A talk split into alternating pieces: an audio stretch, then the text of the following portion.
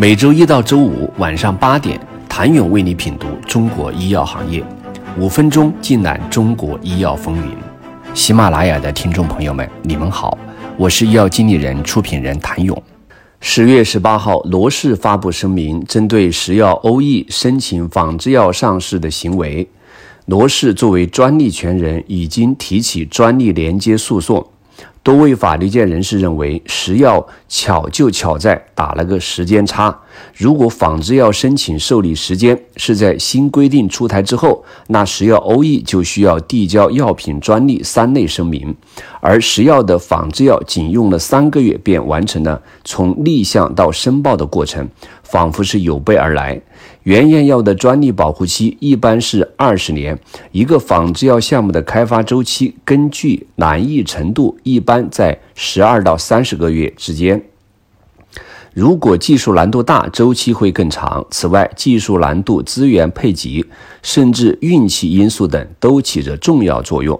一名从业十多年的资深专利律师也认为，实施办法的征求意见稿在二零二零年九月即发布。二零二一年二月第二次征求意见，征求意见稿中已经有首访挑战成功后十二个月市场独占期的规定。相信这是食药在充分权衡之后做出的决策。做仿制药研究需要企业具备强大的政策层面、商业信息方面的收集能力，对于药品专利政策的解读与策划都要提前。当然，食药的特例并非所有的企业都可以效仿。根据罗氏发布的声明，专利权人已经提起专利连接诉讼。事实上，在此之前，针对专利连接的诉讼，国内已经有一起结案的案例。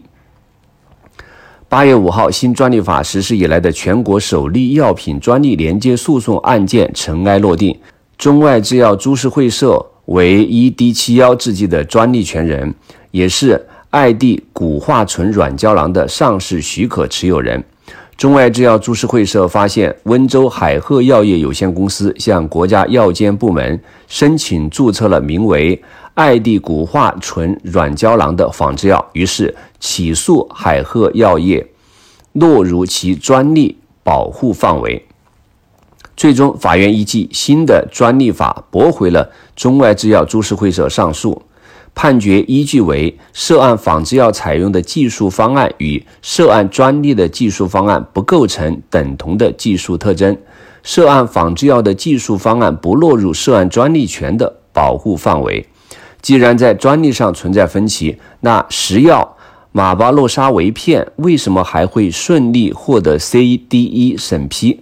首先，仿制药申请审批行为和是构成传统意义上的。专利侵权没有直接关系。其次，仿制药批准不代表可以公开销售。东阳光的利格列丁就是一个典型的例子。利格列丁专利将于二零二三年到期，扬子江、石药欧益、科伦药业等仿制药企业都拿到了批文，只有东阳光将该品种上市。伯林格英格汉提起侵权裁决，东阳光收到了国家知识产权的侵权裁决，最终判决侵权，要求其停止销售。仿制药企在专利期内能拿到批件，说明是在规则允许范围内的，只是不能开卖而已。原研厂家也并没有要求这些仿制药厂家做出承诺。相比是否落入专利保护范围。多名行业人士表示，这个案件的核心问题是能不能被受理。不止一位律师表示，根据法不溯及过往原则，法院有可能据此不受理罗氏制药的诉讼。仿创之争，攻守的武器就是专利。原研药企的仿制药企如何调整专利布局，才能做到攻守自如？请你明天接着收听。谢谢您的收听。想了解更多最新鲜的行业资讯、市场动态、政策分析，请扫描二维码或添加医药经理人微信公众号“医药经理人”——医药行业的新闻与资源中心。我是谭勇，明天见。